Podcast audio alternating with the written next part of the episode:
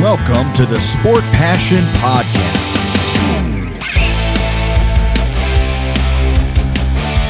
And here is your host, Lars Marendorf.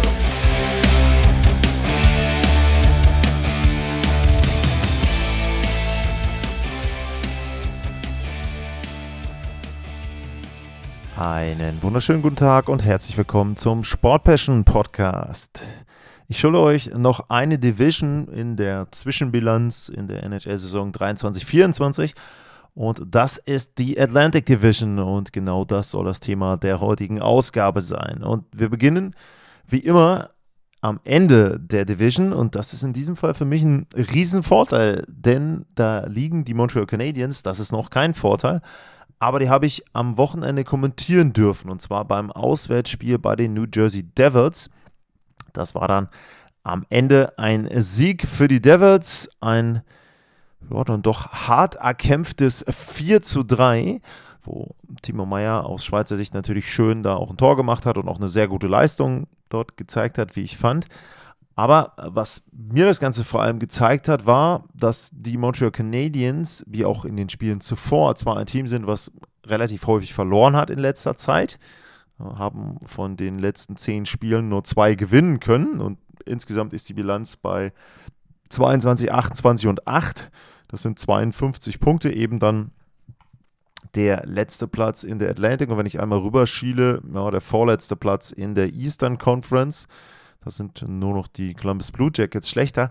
Aber trotzdem war es so, dass die Canadiens die Partie relativ lange auch ausgeglichen halten konnten. Also es war jetzt auch nicht so, äh, dass man da irgendwie sagen konnte, naja, das war jetzt eindeutig und New Jersey als Favorit auf dem Papier hat da dominiert, sondern es war schon so, dass die Canadiens da auch immer wieder richtig schöne Nadelstiche gesetzt haben und auch dann eben in Führung gegangen sind. Und ja, da ist es schon so, dass eben im Prinzip äh, Montreal gezeigt hat, dass sie für mich einen schönen Schritt nach vorne gemacht haben.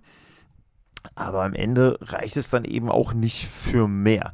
Ähm, was man positiv äh, sagen muss, denke ich, ist, dass sie jetzt anscheinend eine erste Reihe gefunden haben mit Nick Suzuki, Cole Caulfield und äh, Juraj Slavkovski, die schon auch wirklich dominieren kann. Also sie haben es jetzt nicht in vielen Phasen dieser Partie gemacht, aber es war immer mal wieder zu sehen, wenn die drei auf dem Eis sind, dass da wirklich schon Gefahr dort produziert wird und das eben entsprechend da auch eine Reihe ist, auf die sich dann äh, Martin Saint-Louis äh, dann auch verlassen kann. Einer der Schlüssel, glaube ich, auch ist, dass die drei alle 58 Partien haben. Wer sich die Forschersendung angehört hat, zu den Canadiens in dieser Saison. Der hat da auch eben gehört, dass ich da einfach erwähnt habe, im letzten Jahr hatten sie unglaublich viel Verletzungsprobleme und dementsprechend ist es da sehr wichtig, dass vor allem auch diese Kernspieler, die drei, dass die zusammenspielen. Alter passt ja auch 19, 23, 24, also ist es schon auch ein Line-up und die drei eben dann entsprechend zusammen, wo man sagen muss, das passt.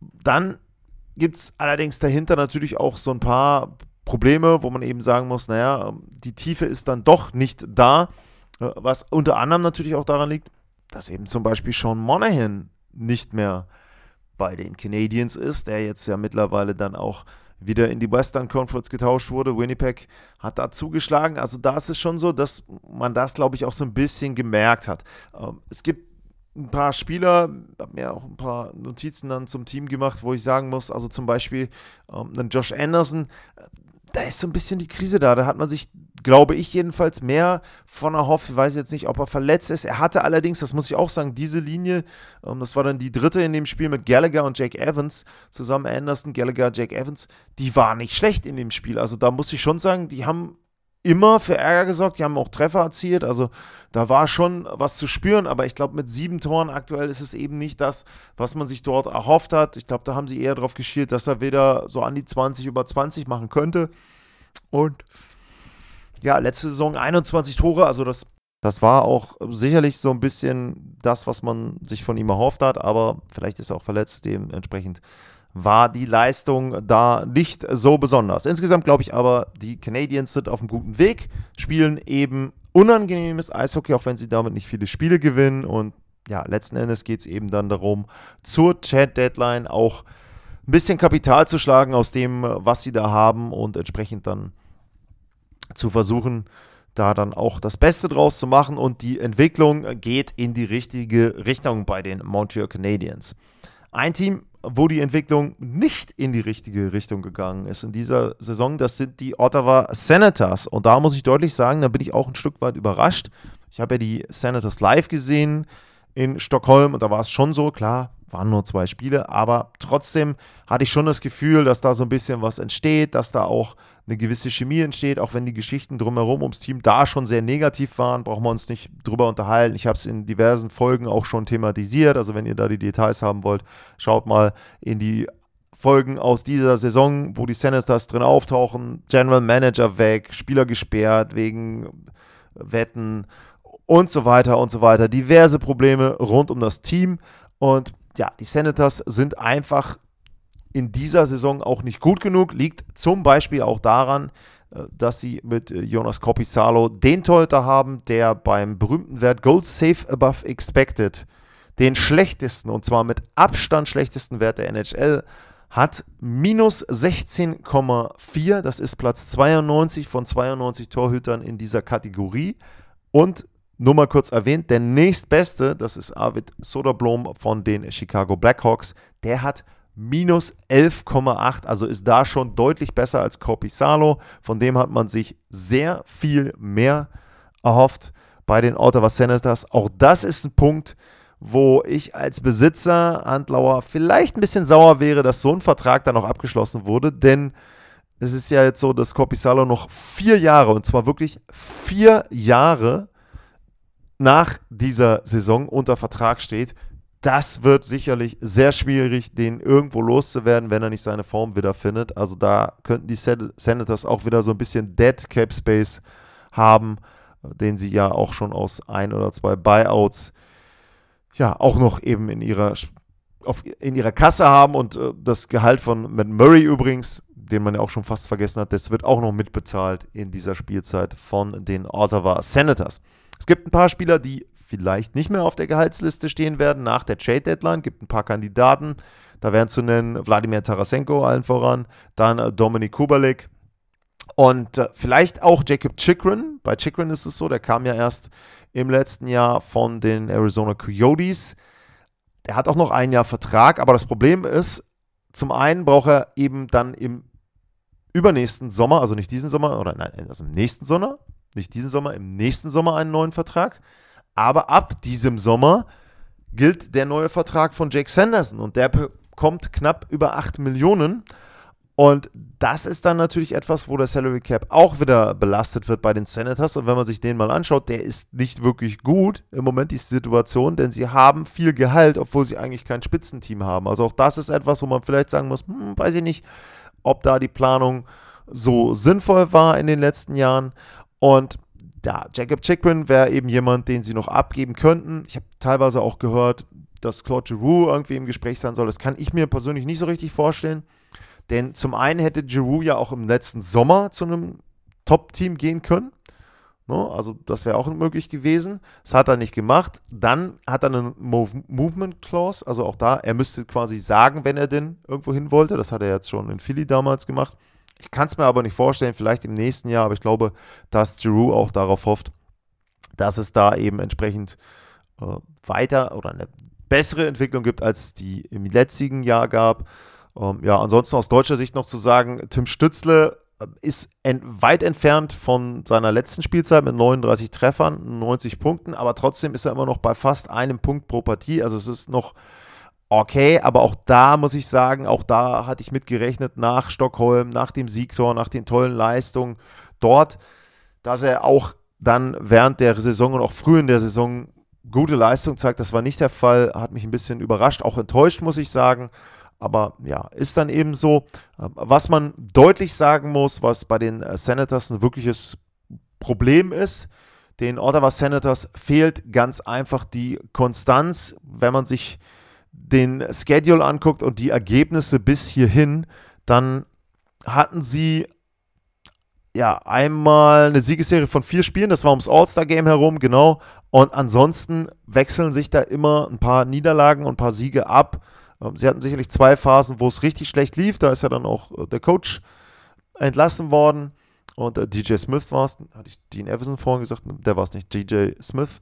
Ähm, Dean Everson ist auch entlassen worden, also im Grunde müsste man sich ja merken, quasi die beiden, die auch in Stockholm mit waren, äh, die sind dann eben ähm, entlassen worden. Ja, aber nochmal zur Konstanz. Also, wenn ich mir dann halt angucke, dann kommen wieder zwei Niederlagen, ein Sieg, eine Niederlage, zwei Siege, eine Niederlage. Damit kommst du nicht in die Playoffs. Damit bist du weit entfernt davon und dementsprechend ähm, enttäuschende Spielzeit bei den Ottawa Senators.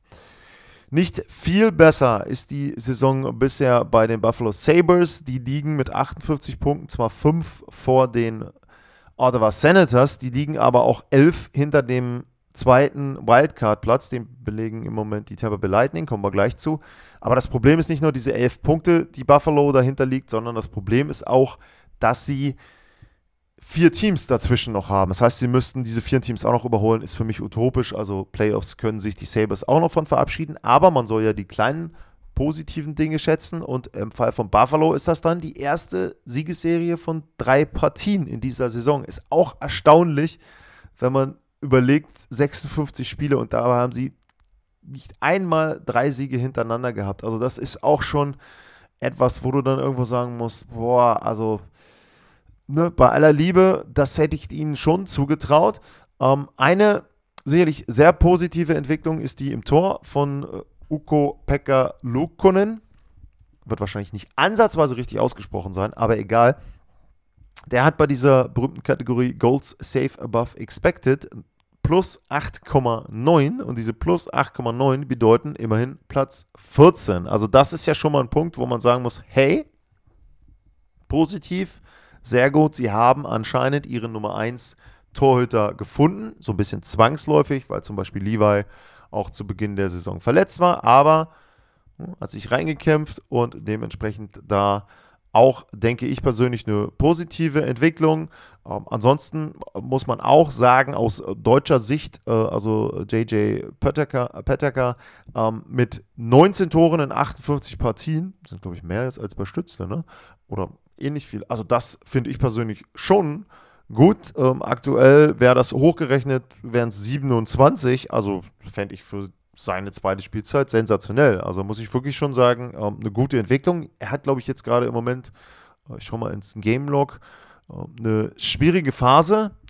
Ähm, ja, letzte Tor ist am äh, Valentinstag, am 14.02. gewesen. Seitdem nur noch eine Vorlage, aber dafür ist dann auch so ein bisschen ne, äh, komisch. Dafür haben sie vier von sechs Partien in dem Zeitraum gewonnen. Also ja, ich glaube aber trotzdem, ähm, dass er auch noch ein paar Buden machen wird. Also die 20 knackt er, vielleicht werden es dann 25. Fände ich persönlich positiv.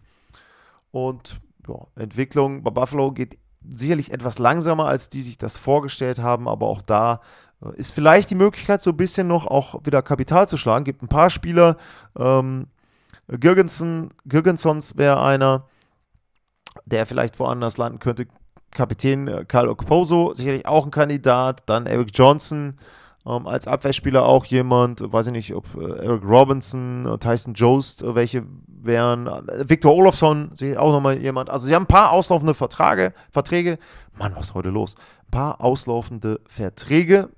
Und ähm, da ja, kann man schon sagen, wenn da das ein oder andere Team anklopft und einen guten Draftpick, einen Prospect oder vielleicht auch einen NHL-Spieler fürs nächste Jahr mitgeben könnte, ähm, dann kann da sicherlich auch von Ottawa nochmal wieder ein bisschen was angesammelt werden, um dann eben auch da was Positives aus der Saison zu ziehen und dann so ein bisschen für den Sommer sich wieder neu aufzustellen.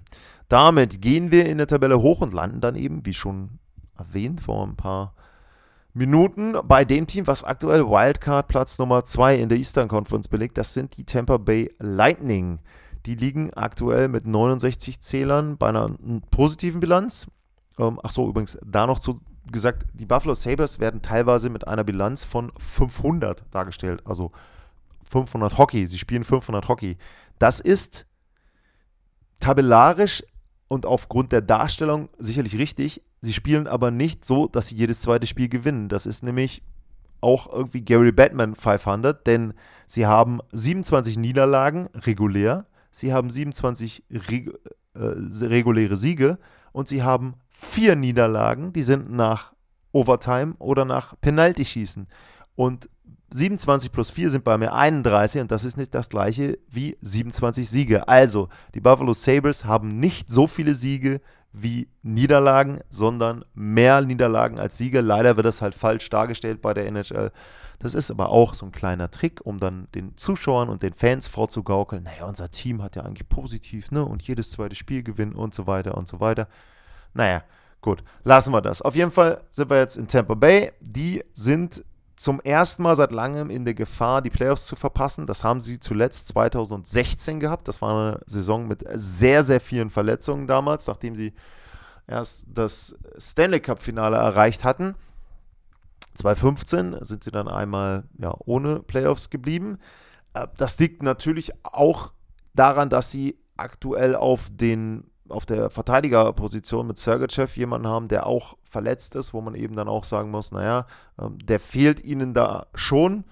Ähm, das ist eben ganz einfach so. Das ist allerdings vielleicht auch ein kleiner Vorteil, weil sie zur Trade Deadline 7,3 Millionen stand aktuell an Salary Cap Space zur Verfügung haben. Und deswegen werden sie zum Beispiel mit einem Noah Hannafin, mit einem äh, Brandon Tanev auch manchmal in Verbindung gebracht. Und das wäre natürlich ein Spieler, speziell Hannafin, würde da sehr gut reinpassen bei Tampa Bay und würde da nochmal dafür sorgen, dass sie auch dann ein bisschen Unterstützung in der Offensive bekommen. Da sind auch die Leistungen, also zum Beispiel von, auf der Center-Position, aktuell nicht mehr so gut und nicht mehr so, wie das in den Jahren vorher war. Braden Point ähm, ja, 62 Punkte in 60 Partien, 30 Tore. Aber so mega überragend ist das nicht. Gegenteil natürlich, Nikita Kucherov, absolute MVP. Fähige Saison. Ich glaube, das wird dann spitz auf Knopf äh, zwischen ihm und Nathan McKinnon. Hängt vielleicht auch so ein bisschen davon ab, beziehungsweise wird ein bisschen dadurch bestimmt, dass Kucherov ja schon mal MVP war und McKinnon noch nicht. Jedenfalls offiziell. Ähm, Gut, will ich nicht näher erläutern, was meine Meinung dazu ist. Aber ich glaube dann, also wenn der Stand so ist, wie er jetzt ist, dass sie beide innerhalb von ein paar Punkten liegen und das Tampa Bay quasi, wenn überhaupt, gerade so in die Playoffs rutscht und Colorado ist relativ souverän, hat vielleicht auch noch Heimrecht oder gewinnt, wenn es optimal läuft, noch die Division, dann wird es meiner Meinung nach McKinnon und Kucherov wird dann eben Zweiter. Aber ja, muss man schauen. Auf jeden Fall spielt er eine sehr, sehr starke Saison. Ist der erste, der dreistellige Punktzahl hat. 64 Vorlagen in 59 Partien, 38 Tore. Ist auch spitze, sehr, sehr exquisit, wenn Austin Matthews da vorne nicht alles wegballern würde, was irgendwie nach einem Tor aussieht und äh, ja, einfach wahnsinnig spielt, kommen wir ja gleich noch hinzu. Dann ist eben äh, Nikita Kucherov derjenige, der die Schlagzeilen bestimmen würde, oder dann wäre er es. Ja, ansonsten durchwachsene Saison von Andrei Wasilewski hat man so jetzt auch noch nicht gesehen, aber auch da muss man schauen, naja, ist, vielleicht ist das auch ein Vorteil, wenn sie in die Playoffs kommen. Vielleicht ist er dann ausgeruht, hat er jetzt lange pausiert. Ähm, dadurch hat äh, Jonas Johansson ziemlich viel gespielt. Also, ja, ansonsten Tampa Bay sehr unangenehm, wenn sie denn auf einem der Wildcard-Plätze landen würden und dann eben das Team, was auf 1 ist in einer der Divisions, Tampa Bay ziehen würde. Herzlichen Glückwunsch und viel Spaß dabei, würde ich dann nur sagen. Ja, ansonsten Trade Headline natürlich ein Käuferteam. Wir gehen ein weiter und wir gehen zu den Detroit Red Wings. Die sind eben aktuell auf dem ersten Wildcard-Platz und haben sogar noch zwei Spiele weniger als Tampa Bay, könnten den also richtig gut sichern. Aktuell ein Punkt Vorsprung und auch das Torverhältnis ist solide.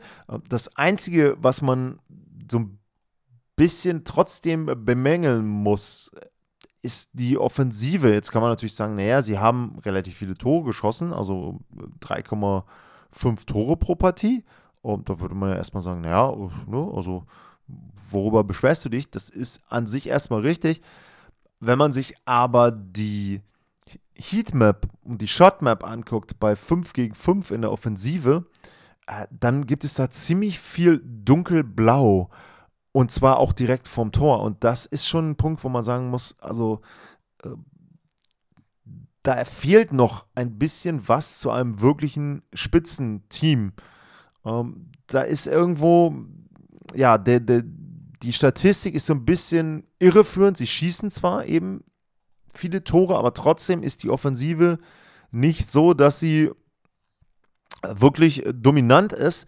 Ähm, da sieht man zum Beispiel auch daran, wenn man sich die Expected Goals vor anschaut. Also der Wert der Tore, die aufgrund der Torschüsse zu erwarten wäre, dann sind sie aktuell auf dem vorletzten Platz. 101,82 Tore und die, also bei 5 gegen 5, Entschuldigung, hätte ich dazu erwähnen müssen, bei 5 gegen 5. Die Chicago Blackhawks, die ja nun wirklich das schlechteste Team der NHL sind und eigentlich nur aufgrund von Connor Bedard nicht die schlechteste Saison der NHL-Geschichte spielen würden, die liegen aber auch nur ganz knapp dahinter. Die sind 0,05 Prozentpunkte hinter den Detroit Red Wings, was diese 0,05 doch Prozentpunkte dahinter, was diesen Wert betrifft. Wie schaffen das die Detroit Red Wings? Sie haben eine sensationell gute Schussquote, zweitbeste hinter den Vancouver Canucks bei 5 gegen 5. Und das ist dann eben der Garant dafür, dass sie trotz dieser dunkelblauen Heatmap, trotz dieser schlechten Werte treffen. Das ist aber für mich etwas, wo man dann sagen muss, naja, also wenn wir immer davon sprechen, diese underlying Metrics, also Statistiken, die eben nicht rein Tore und Gegentore betreffen, sondern die darauf hindeuten, wie gut ein Team sich Chancen erspielt, wie viele Tore sie aufgrund dieser Chancen erzielen müssten oder wie viele Tore sie aufgrund der Chancen der Gegner kassieren müssten und so weiter. Wenn diese Werte bei Detroit eher schlecht sind, dann deutet das für mich darauf hin, dass das Team aktuell so ein bisschen überperformt und dann an der einen oder anderen Stelle auch etwas Glück hat. Oder aber, das kann natürlich auch sein, und das wäre auch positiv für Detroit, dass sie sich in einer Entwicklung befinden, wo diese Underlying Metrics irgendwann ein bisschen nachziehen.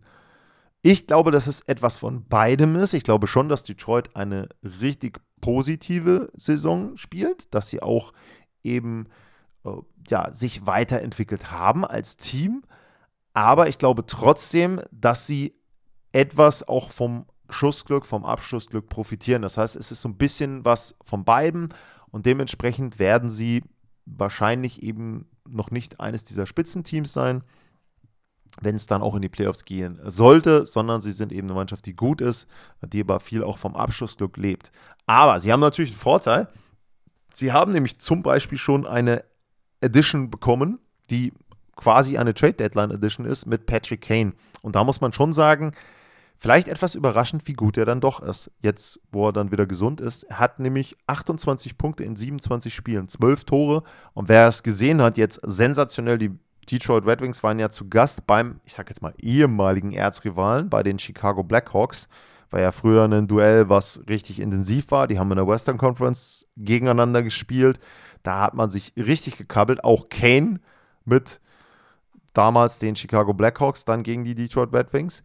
Und da war es eben so, da war das, äh, das war ein doppeltes Ereignis für Eishockey-Fans in Chicago. Zum einen war das der Abend, wo die Rückennummer 7 von Chris Chelios an die Hallendecke gezogen wurde. Fun Fact übrigens, es kann sein, dass bei den Chicago Blackhawks zweimal irgendwann die Rückennummer 7 an der Hallendecke ist. Warum? Weil sie zwischendrin so ein bisschen schlecht agiert haben und nämlich äh, Brent Seabrook, meine mein ich, äh, war es, die Rückennummer von Chris Chelios gegeben haben. Also ja, an der Stelle dann etwas ähm, komisches Verhalten.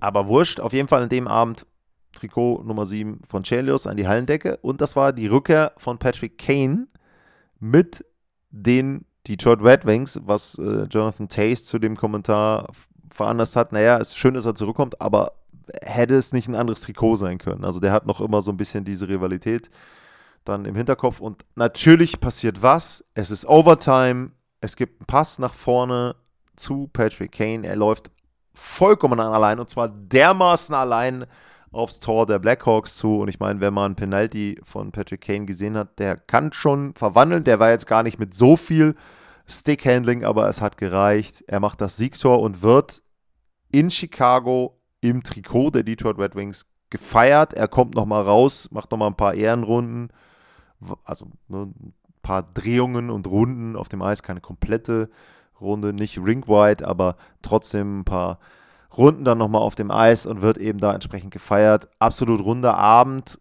aus Sicht der Chicago Blackhawks. Sie wissen, sie haben Connor Bedard, also ne, gar keine Frage. Und ja, das ist eben da der Punkt. Und Patrick Kane ist ja so ein bisschen dann jetzt auch schon die Edition gewesen, schon weit vor der Trade-Deadline, hat Steve Eiserman da auch clever gemacht, ihn mit reingeholt, hat sich auch dann gut eingefunden.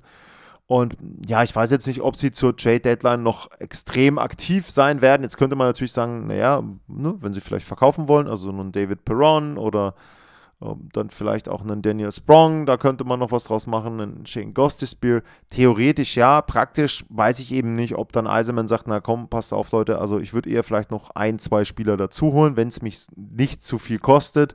Vielleicht auch ein Spieler, der noch Term hat. Ich, jetzt mal, nicht, dass ich es jetzt wüsste, aber vielleicht sowas, jemand wie Jacob Chikrin. Nicht, dass er jetzt unbedingt notwendig wäre, glaube ich nicht, aber einfach aufgrund der Tatsache, dass der noch ein Jahr Vertrag hat. Also vielleicht, dass Steve Eisenman dann sagt, also wenn ich schon jemanden hole, dann vielleicht jemanden, wo ich weiß, okay, den kann ich mir dann nochmal ein Jahr angucken und kann vielleicht mit dem dann nochmal einen Anschlussvertrag abschließen. Ähm, das wäre so ein Punkt, äh, wo ich vielleicht sagen könnte, das macht Sinn. Aber Sie müssen natürlich auch eine Sache beachten. Im Sommer da muss es einen neuen Vertrag geben und den Vertrag muss es geben für Moritz Seider und dementsprechend auch da muss man so ein bisschen versuchen, dann einen Middle Ground zu bekommen. Seider aktuell, ja, 31 Punkte in 58 Partien. Das ist okay. Zwischendrin wirkt es auch so ein bisschen so, als ob er jetzt in der Offensive nicht mehr ganz so dominant ist. Aber was ich auch dann bei den Spielen der Red Wings mitbekommen habe vor Ort, dass man eher so ein bisschen auch wertschätzt, dass er sein Spiel so ein bisschen simpler gestaltet hat, einfacher gestaltet hat, dass er versucht, weniger Fehler zu machen. Und das ist eben dann eine Konsequenz daraus, dass er vielleicht nicht ganz so viele Punkte hat. Aber ich glaube, Seider wäre es wurscht, wenn er Playoffs spielen würde, denn das ist ja, glaube ich, das richtig große Ziel der Red Wings. Und da könnte es jetzt erstmals dann seit längerer Zeit wieder der Fall sein, dass ihnen das gelingt. Die Mannschaft, die in der Tabelle davor liegt, das sind die Toronto Maple Leafs. Und die Toronto Maple Leafs sind aktuell, einmal kurz runtergescrollt und wieder hochgescrollt, das heißeste Team in der NHL. Tatsächlich sind die Nashville Predators dahinter das zweitheißeste Team, wenn man das so will. Ähm, aber die Toronto Maple Leafs, die haben aktuell sieben Siege in Folge. Und das ist natürlich ein Punkt und eine Serie, die ihn sehr, sehr, wirklich extrem gut getan hat, denn vor ein paar Wochen, da sah das Ganze noch anders aus um die Toronto Maple Leafs. Da gab es wieder viel, viel Kritik, vor allem auch natürlich und teilweise dann auch zu Recht an den Big Four, an denjenigen, die die großen Verträge haben, ähm, dass dann der Nüllern da auch zwischendrin keine Punkte mehr gemacht hat. Ähm, dass ja Mana und Tavares nicht so gut gespielt haben, also auch, aber auch, auch die Death Player, da gab es auch viel, viel Kritik. Ähm, Tyler Bertuzzi hat nicht getroffen, ähm, die Tiefe war nicht da und so weiter und so weiter.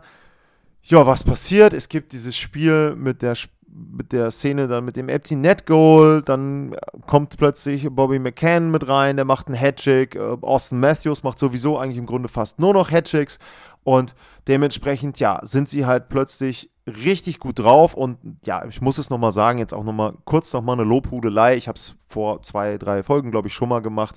Austin Matthews, es ist einfach nur Wahnsinn, was der im Moment zusammenspielt. Er hat jetzt 52 Tore in 56 Spielen und aktuell ist er auf Kurs 75 Tore.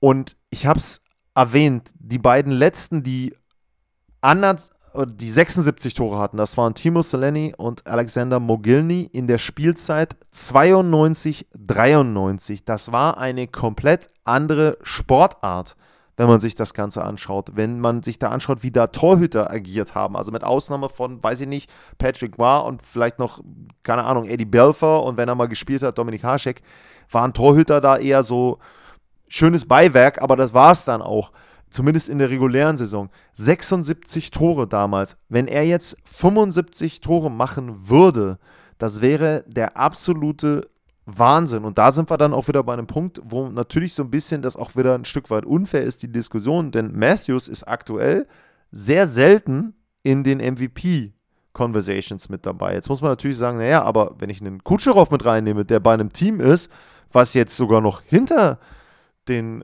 äh, Toronto Maple Leafs liegt. Und Kutscherow, ja, also der hätte jetzt auch, hat jetzt ja schon über 100 Punkte, aber ich meine, 75 Tore, hallo. Das wäre schon, da muss man schon wirklich gute Gründe finden, um einen Spieler, der dann der erste seit, wie viel sind es denn dann? 31 Jahren wäre, der 75 oder sogar mehr Tore macht, nicht zum MVP zu machen. Also das wird noch sehr, sehr interessant und sehr, sehr heiß. Aber auch da wieder, in dem Fall dann Vorteil, Nathan McKinnon, Austin Matthews war auch schon mal MVP. So, ne? Also das muss man ein bisschen dann auch als Faktor mit berücksichtigen. Aber insgesamt, Toronto scheint aktuell so ein bisschen die Kurve zu bekommen.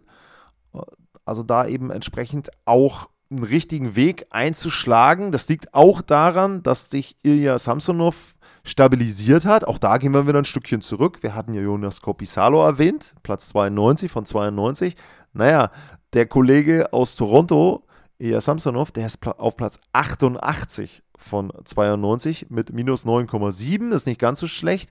Aber was man dabei auch sehen muss, seine beiden Kollegen Martin Jones und Joseph Wall, die liegen auf Platz 20 und 21. Und bei Wall ist, glaube ich, jetzt so, dass er demnächst wieder gesund ist. Das heißt also, da kommt dann auch nochmal ein Backup, vielleicht dann auch in Kombi mit Samsonov.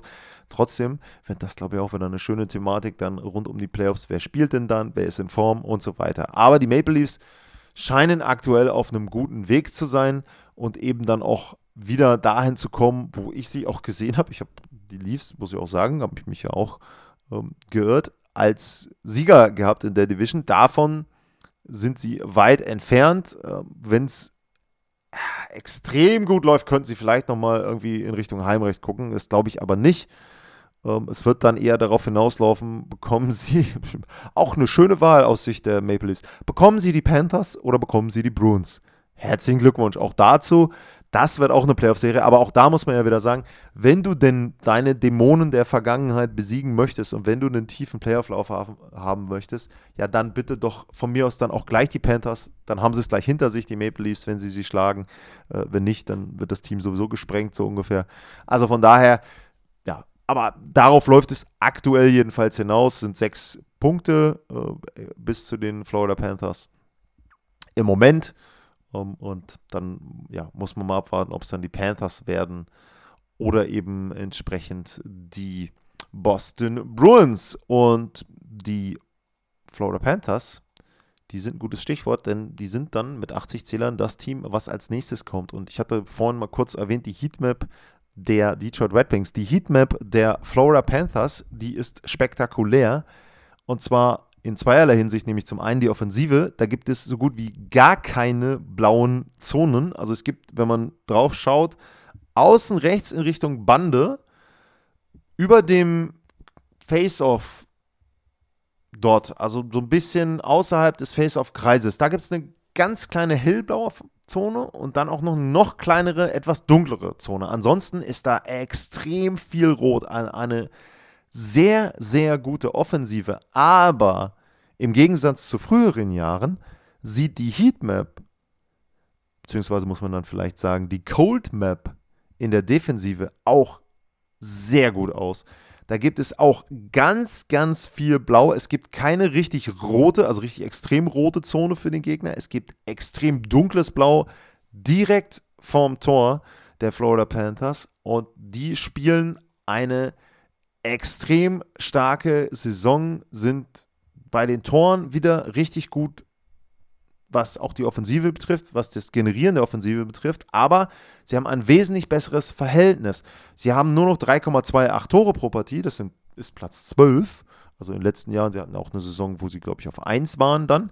Aber die Defensive, das ist die zweitbeste Defensive. Das heißt also genau diese Mixtur, die vielleicht in den vergangenen Jahren nicht da war, die ist jetzt bei den Florida Panthers vorhanden und das macht sie zu einem extrem starken Team. Oh, ja, die sind sowas von unbequem, wenn man gegen die kommt. Und was man ja auch dazu sagen muss, die Florida Panthers sind auch richtig gut und richtig tief auch aufgestellt. Und auch da wieder, ich hatte jetzt Patrick Kane bei den Detroit Red Wings erwähnt als eine Edition vor der eigentlichen äh, Trade Deadline, also dass er jemand ist, der quasi früher gekommen ist und dass sie jetzt zur Trade Deadline gar nicht mehr so viel machen müssten. Ich hatte ja im Sommer auch erwähnt, dass sie in der Abwehr mit den Spielern, die sie geholt haben, mit einem Ekman Larsen, mit einem Kulikov, ähm, mit einem Nico Mikola, dass sie sich da schon so ein bisschen versichert haben für die Ausfälle von Aaron Eckblatt und Brandon Montour. Aber natürlich sind die jetzt alle da. Das heißt also, diese Verteidigerpaare, die sind wirklich, wirklich gut. Und da muss man schon sehen, dass die Panthers da in einer sehr komfortablen Situation sind. Und ich glaube auch, dass sie in dieser Saison alles, was möglich ist, versuchen werden. Aktuell steht hier Dead, ähm, Deadline Cap Space 5,719. Ähm, ja, da werden sie schon schauen, dass sie da jemanden bekommen. Das Problem ist, sie haben ihre beiden Erstrunden-Picks nicht mehr in den nächsten zwei Jahren. Sie haben den Zweitrunden-Pick jetzt in diesem Sommer nicht mehr. Das wird schwierig, da was zu tauschen. Auf der anderen Seite, wenn man sich anschaut, wie die Verträge gestaltet sind und was da alles auf sie zukommt, sie haben in der Abwehr vier Unrestricted Free Agents. Da ist zum Beispiel dann ein Brandon Montour mit dabei, da ist ein Gustav Forstling mit dabei, ne? Ekman Larsen, Kulikov. Okay, das sind Rental-Player vielleicht. Aber auch in der Offensive, Nick Cousins ist mit dabei. Sam Reinhardt, der spielt ja eine Megasaison. Also auch da wieder, das wird sehr, sehr schwer sein, dann im Sommer die alle zu halten. Und vielleicht musst du dann jetzt auch zur Trade Deadline sagen, okay, komm, dann dieses Jahr dann richtig reinhauen. Wir hatten letztes Jahr einen tiefen Lauf.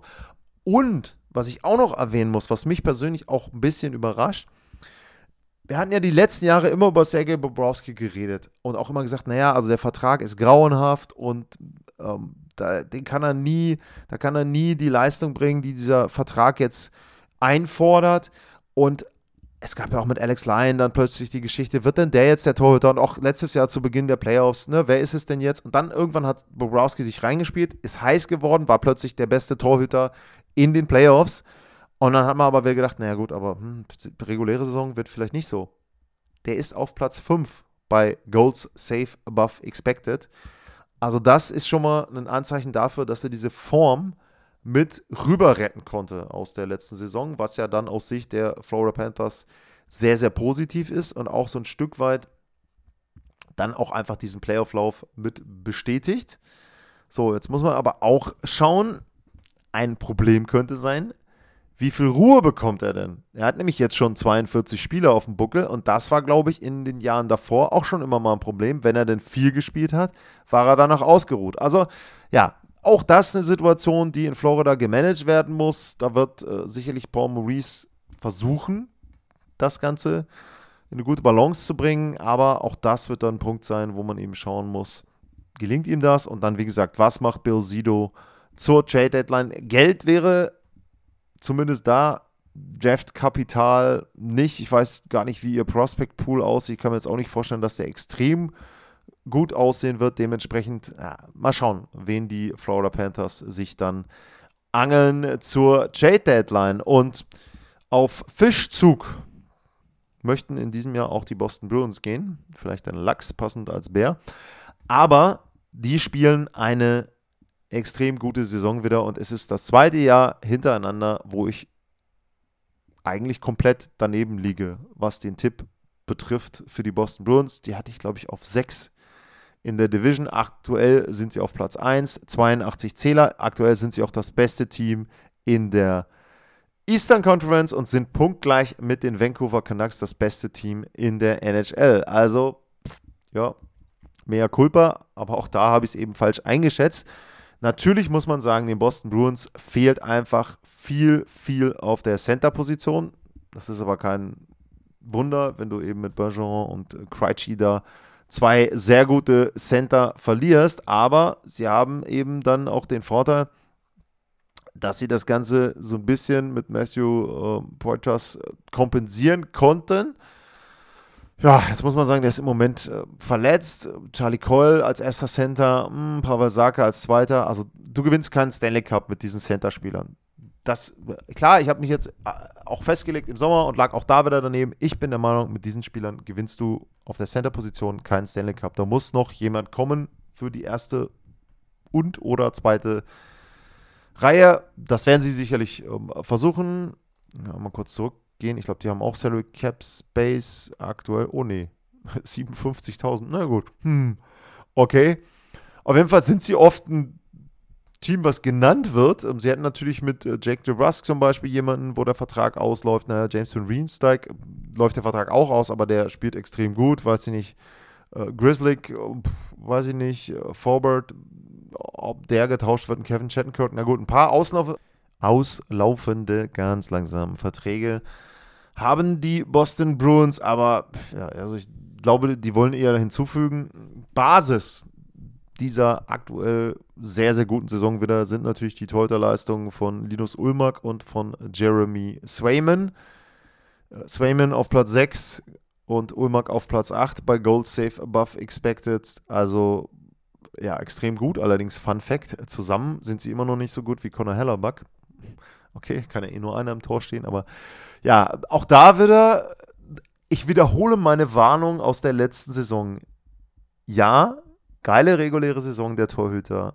Nein, sie haben nie gezeigt, dass sie es in den Playoff auch leisten können und dementsprechend einfach mal ein bisschen Vorsicht dabei. Letztes Jahr habe ich mir dann irgendwie auch zum Schluss der regulären Saison hin ein bisschen blöd vorgekommen, weil ich das immer wieder erwähnt habe.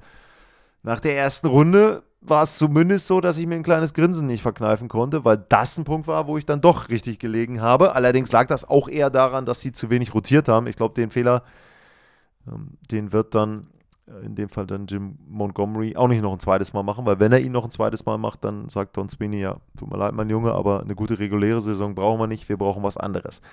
Ja, die Bruins für mich ein Stück immer noch unter den äh, Titelfavoriten, ähm, wobei ich sagen muss, ja, wen könnte man da reinpacken aus der aus der Atlantic? Eigentlich sind es die Panthers für mich. Wenn man jetzt einfach mal schaut, Atlantic Division Titelfavorit sind für mich aktuell die Florida Panthers. Ich hatte damals, glaube ich, genannt, die Maple Leafs auch mit im Sommer da fehlt es mir halt noch ein bisschen und die Torhüterleistungen sind leider zu schwankend. Bei Boston ist es umgekehrt. Die Torhüterleistungen sind sehr gut, aber es fehlt irgendwie vorne für mich noch ein bisschen was. Obwohl auch da erwähnt, Devin Pasternak, also auch sensationell, 38 Tore in 60 Spielen.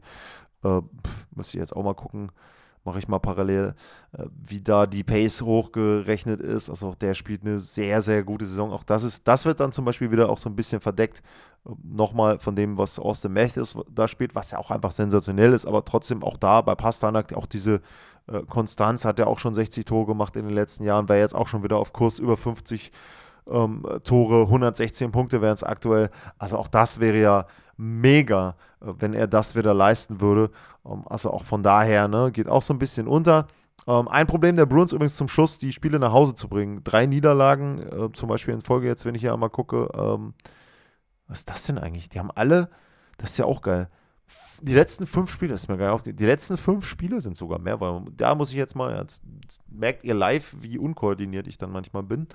Äh, aber jetzt schauen wir mal, die letzten sechs Spiele und sieben der letzten acht Partien haben die Bruins nicht nach der regulären Spielzeit beendet. Und dabei haben sie vier, nee, fünf Partien verloren. Also siebenmal Overtime oder Penalty schießen und fünf davon verloren. Das sind natürlich Punkte, die dann nachher wehtun. Und vor allem so Spiele wie in Vancouver, wo die kurz vor Ende mit zwei Buden führen, um dann noch den Ausgleich kassieren, in Overtime verlieren. Das sind Spiele, die tun dir richtig weh. Ich weiß gar nicht, in Seattle, wie war die da, die Entwicklung? Das war jetzt das letzte Spiel. Da haben sie zumindest zum Schluss nochmal ausgeglichen, sind aber auch mit Führung ins letzte Drittel. Also, das ist ein Problem der Bruins, Führung nach Hause zu bringen aktuell. Ähm, da könnten die Punkte am Ende dann wirklich wehtun, weil das dann vielleicht schon einen Unterschied macht, ob du dann gegen Wildcard-Team Nummer 1 oder 2 spielst oder du spielst dann wahrscheinlich gegen Toronto, wobei Toronto ihnen ja theoretisch liegen würde. Aber da, also da, das ist zum Beispiel auch, das ist dann ein, ein, wäre ein Matchup. Also, wenn wir jetzt die beiden Teams mit dem aktuellen Stand hätten vom Kader, die Bruins gegen die Toronto Maple Leafs, dann ist natürlich der Vorteil der Toronto Maple Leafs auf der Center-Position. Dafür hast du halt den Riesenvorteil im Tor für die Bruins. Also, das wäre ein sehr interessantes Matchup, muss ich sagen. Ähm, ja, aber wie gesagt, beide Serien, Boston, Toronto oder Florida, Toronto, wären schon ein schöner Auftakt in die NHL Playoffs. Ja, dann würde ich sagen, habe ich zumindest relativ viel über die Teams aus der Atlantic erzählt. Wenn ihr Fragen, Anmerkungen, Kommentare und Wünsche und was auch immer habt, dann sehr, sehr gerne at lars-mar info at sportpassion.de und äh, Roland, ich werde deine Mail noch aufarbeiten und da auch noch was zu machen, eine Folge vielleicht auch aufteilen.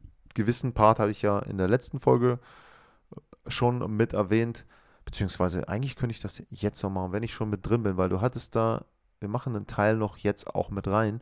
Du hattest da nämlich auch ein paar sehr, sehr interessante Punkte mit erwähnt zu dem, zu der Szene von Morgan Riley und der spielt ja bei den Maple Leafs, also kann man es jetzt auch noch mit reinnehmen. Ähm, ich fand deinen Vergleich nochmal ganz interessant. Du hast es ja auch erwähnt. Ähm, also ich zitiere jetzt mal aus deiner Mail. Beim Basketball landet die Art und Weise, wie Fastbreaks verwandelt werden, in den Highlight-Videos.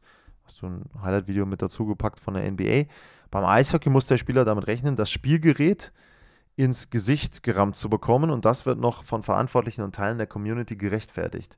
Vielleicht ja auch ein Grund, weshalb andere Sportarten populärer werden und bleiben. Also da gebe ich dir bei dem letzten Rest auf jeden Fall recht, denn natürlich ist es so, dass die NHL einfach ihre Showplays und gewisse Sachen einfach mehr fördern muss, wenn man dann eben zum Beispiel einen John Tortorella, ich muss ihn dann halt öfter erwähnen, weil er einfach auch da reinpasst, hört, der sich dann über die Michigans und weiß nicht was aus, aufregt. Ja, natürlich, ne, zu viel Show ist dann auch nicht unbedingt das Tolle, aber trotzdem sollte schon der Skill und die Fähigkeit, dann technisch auch hochwertiges Eishockey zu spielen, mit im Vordergrund stehen. Genauso muss man natürlich auch sagen, wenn man jetzt mal sieht, was der Kollege Matt Rampy in den letzten Tagen veranstaltet hat. Auch da gibt es eine Art und Weise, dass man das gut findet. Ähm, ich muss das jetzt nicht haben, dass die sich dauernd auf die Glocke hauen, aber da es noch Teil des Spiels ist, muss ich dann auch ganz ehrlich sagen, ähm, wenn du dann auch zum Beispiel siehst, wenn er sich mit Matt Rampy, mit Matt Martin abspricht und dann da diesen Fight macht oder mit äh, Dehaney und die beiden hauen sich dann eine Minute auf die Glocke. Also klar, wenn man jetzt kein Fan von Faustkämpfen ist, okay, mag man das dann nicht? Alles richtig. Aber wie gesagt, äh, das ist eben auch ein Teil und der Teil ist zumindest in der Weise auch ehrlich. Also das finde ich dann ehrlicher als eben in dem Fall dann der Crosscheck von Riley, der dann da ja eine Revanche hat für eine Aktion und äh, dann eben entsprechend ähm, da auch eine Strafe bekommt, was ich auch gut finde.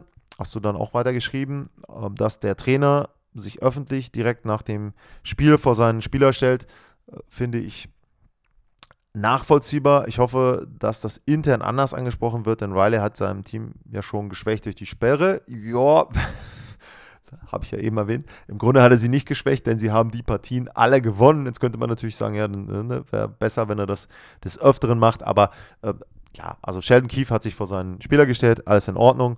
Und ähm, ja, das ist eben auch so ein Punkt, wo man dann sagen muss, kann man schon mal erstmal nachvollziehen. Mir hat nur die Art und Weise, auch wie er das dann gemacht hat, nicht so ganz gefallen. Man kann das auch, man kann sich auch vor seinen Spieler stellen und dann trotzdem an der Stelle entsprechend sagen, dass die Art und Weise vielleicht ein bisschen drüber war. Ähm, letzter Satz von dir zu dem Thema fand ich auch sehr gut. Ich freue mich, falls es in Zukunft mehr von diesen Toren gibt, einfach um mit den unwritten Laws aufzuräumen. Ob es jetzt diese Schlagschusstore sein müssen, lasse ich mal dahingestellt. Aber was ich gut finde, ist diese unwritten Laws, ähm, dass man damit mal aufräumt. Das geht los mit den Offersheets, was Verträge betrifft. Die fände ich halt sehr, sehr gut, äh, wenn man da an der Stelle eben entsprechend äh, auch mal mehr sehen würde, ne, als diese unwritten law, ich mache jetzt kein Angebot, weil dann könnte der sich beleidigt fühlen und dann will der in zwei Jahren wieder bei einem anderen Vertrag oder bei einem anderen Trade wieder was anderes äh, nicht und so weiter und so fort. Ähm, Finde ich alles auch ein bisschen Kindergarten und irgendwie ein bisschen affig. Also da würde ich mir schon auch wünschen, dass man mit diesen unwritten laws aufräumt, dass man zum Beispiel auch aufräumt, also da sind wir jetzt zum Beispiel beim Thema Faustkampf. Diese Faustkämpfe, wenn die jetzt so ein bisschen inszeniert sind und Teil der Show sind und da sind äh, 80.000 Leute im Stadion und die gehen steil und finden das gut, das ist okay. Nur was ich zum Beispiel auch nicht gut finde, ist, wenn es dann saubere Checks gibt. Warum muss ich bei einem sauberen Check danach immer einen Faustkampf haben? Also klar, ich bin ja auch derjenige, der viel kritisiert, wenn man jetzt auch zum Beispiel den Check sieht von Rampy gegen New Jersey, gegen Nathan Bastian. Klarer Hit to the Head, könnte man auch darüber diskutieren, warum er dann im Nachhinein nicht zumindest mindestens noch eine Geldstrafe kriegt, wenn nicht sogar ein Spiel sperre. Aber das will ich jetzt heute nicht machen. Aber äh, dann, ne, in dem Fall gibt es danach noch einen Faustkampf. Das ist in Ordnung. Aber wenn es dann einen sauberen Check gibt, warum gibt es dann danach muss es danach dann immer noch einen Faustkampf geben. Da ist zum Beispiel übrigens die Szene zu nennen, mit Chuba in dem Spiel und Nathan Bastian, das kann ich dann schon wieder nachvollziehen. Denn Bastian war ja schon vorher Opfer eines Checks und der hatte dann einfach die Faxen dicke und hat gesagt, pass mal auf, lieber Chuba, du bist sowieso einer, die Checks sind eigentlich alle grenzwertig, auch der, der war okay, der war gut, aber auch da ist halt wieder das Risiko, sobald der Gegner sich ein Stück bewegt, trifft ihn halt falsch und dann heißt es dann wieder wie bei Crosby, ja, der ist halt reingefallen. Ja, schön, aber das eigentliche Schlimme ist ja der, die Art und Weise, wie Chuba in die Checks reinfährt. Also, ja, ist alles so ein bisschen, ne, auch da an der Stelle ein schmaler Grad und ich finde es eben auch gut, wenn man mit so ein paar unwritten Rules und unwritten Laws bei der NHL und im Eishockey generell aufräumen würde und wenn man da dann einfach auch so ein bisschen offener wird und Dinge dann nicht mehr so eng sieht wie vor 10, 20, teilweise 30, 40 Jahren und sich die Sportart ein bisschen weiter öffnet. Und ja, auch da hast du meiner Meinung nach recht, das dürfte auch einer der Gründe sein, warum die NHL eben im Gegensatz zu anderen Sportarten an einigen Stellen hinten dran ist.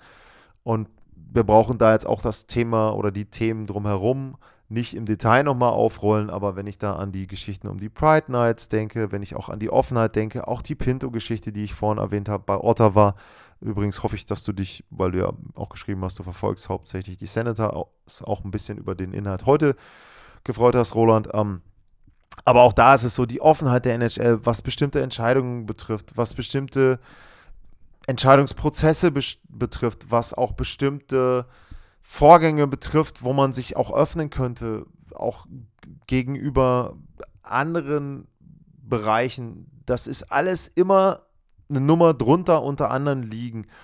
Ähm, die NBA hast du erwähnt, die geht sicherlich in vielen Bereichen voran, was natürlich auch aufgrund der Struktur der Liga ist, was halt einfach eben dann auch die Hintergründe der Spieler betrifft, ähm, weil du natürlich auch da die Hintergründe der Fans betrachten musst. Aber bei der NHL hat man teilweise auch so ein bisschen das Gefühl, sie versuchen eher mehr die alten Fans zu behalten, als neue hinzuzugewinnen. Und wenn du zum Beispiel den Weg hast, wie nochmal, ich erwähne jetzt mit Rampy ein paar Mal, aber wenn ich das eben sehe, der hat ja die letzten Tage für viel Furore gesorgt bei den New York Rangers. Also, wenn ihr das mitbekommen habt, der hat, glaube ich, mehr Strafminuten im Moment noch als Eiszeit, was unter anderem an diesem schlechten Check liegt. Aber eben, wie gesagt, diese beiden Faustkämpfe, die haben auch für viel Aufmerksamkeit gesorgt. Das ist doch okay. Trotzdem gab es doch in dem Stadium Series Spiel zwischen den Islanders und den Rangers so richtig, richtig gute und schöne Tore und Spielzüge auf beiden Seiten. Da gab es elf Tore plus diesen Faustkampf. Ja, von mir aus, dann sind doch alle glücklich. Dann sind doch die glücklich, die die Faustkämpfe mögen, die glücklich, die das Oldschool-Eishockey mögen. Und trotzdem gab es neue Elemente. Und warum kann ich nicht diese Dinge kombinieren? Warum muss ich immer, ich mache jetzt schon wieder einen Rant hier, aber okay, warum muss ich immer versuchen, die alten Sachen auf Teufel komm raus, alle zu behalten und kann ich sagen, nee, vielleicht kann ich auf ein, zwei Sachen da verzichten aber trotzdem gibt es dann 5, 6, 8, 10 neue Sachen, die mehr Leute zum Eishockey bringen und die dann eben auch dafür sorgen, dass die Liga wieder oder populärer wird, als sie jetzt ist, dass sie vielleicht auch wieder dann mehr in die Nähe kommt der anderen Ligen. Und das wäre für mich eben etwas, was ich mir persönlich wünschen würde, dass man da einfach noch ein paar Sachen mit dazu nimmt bei der NHL und eben dann an der einen oder anderen Stelle moderner, offener und einfach auch kommunikativer wird. Und ja, es ist ein steiniger Weg, es ist ein eisiger Weg, wenn man dann da sich aufs Eishockey bezieht. Und ich hoffe, dass ich vielleicht auch ein ganz, ganz kleines Puzzleteil dazu beitragen kann äh, mit dem Podcast bei euch, dass ihr als Fans da auch Dinge vielleicht dann auch bei der NHL fordert, dass ihr da auch Dinge kritisiert. Äh, sowas werde ich dann auch mit vermitteln. Ich meine, es ist ja dann auch so, dass man sich auch außerhalb der normalen Gespräche mit den Personen von der NHL unterhält, wenn die dann hier ist. Und an der Stelle übrigens nochmal, das habe ich komplett vergessen, Buffalo Sabres, sehr, sehr positiv in der Saison, die kommen höchstwahrscheinlich am 27. September nach München und weihen dann gegen Red Bull München die, den SAP Garden ein. Also da positive Entwicklung. Ja, aber wie gesagt, ich hoffe auch in anderen Bereichen kann man so ein bisschen was dazu beitragen, dass die NHL sich da in eine bessere Richtung entwickelt. So, das war dann jetzt noch am Ende nochmal einen, glaube ich, 10 Minuten Block oben drauf auf die Atlantic. Deswegen mache ich jetzt schnell hier den Wrap-up. Vielen Dank fürs Zuhören, bleibt gesund und tschüss.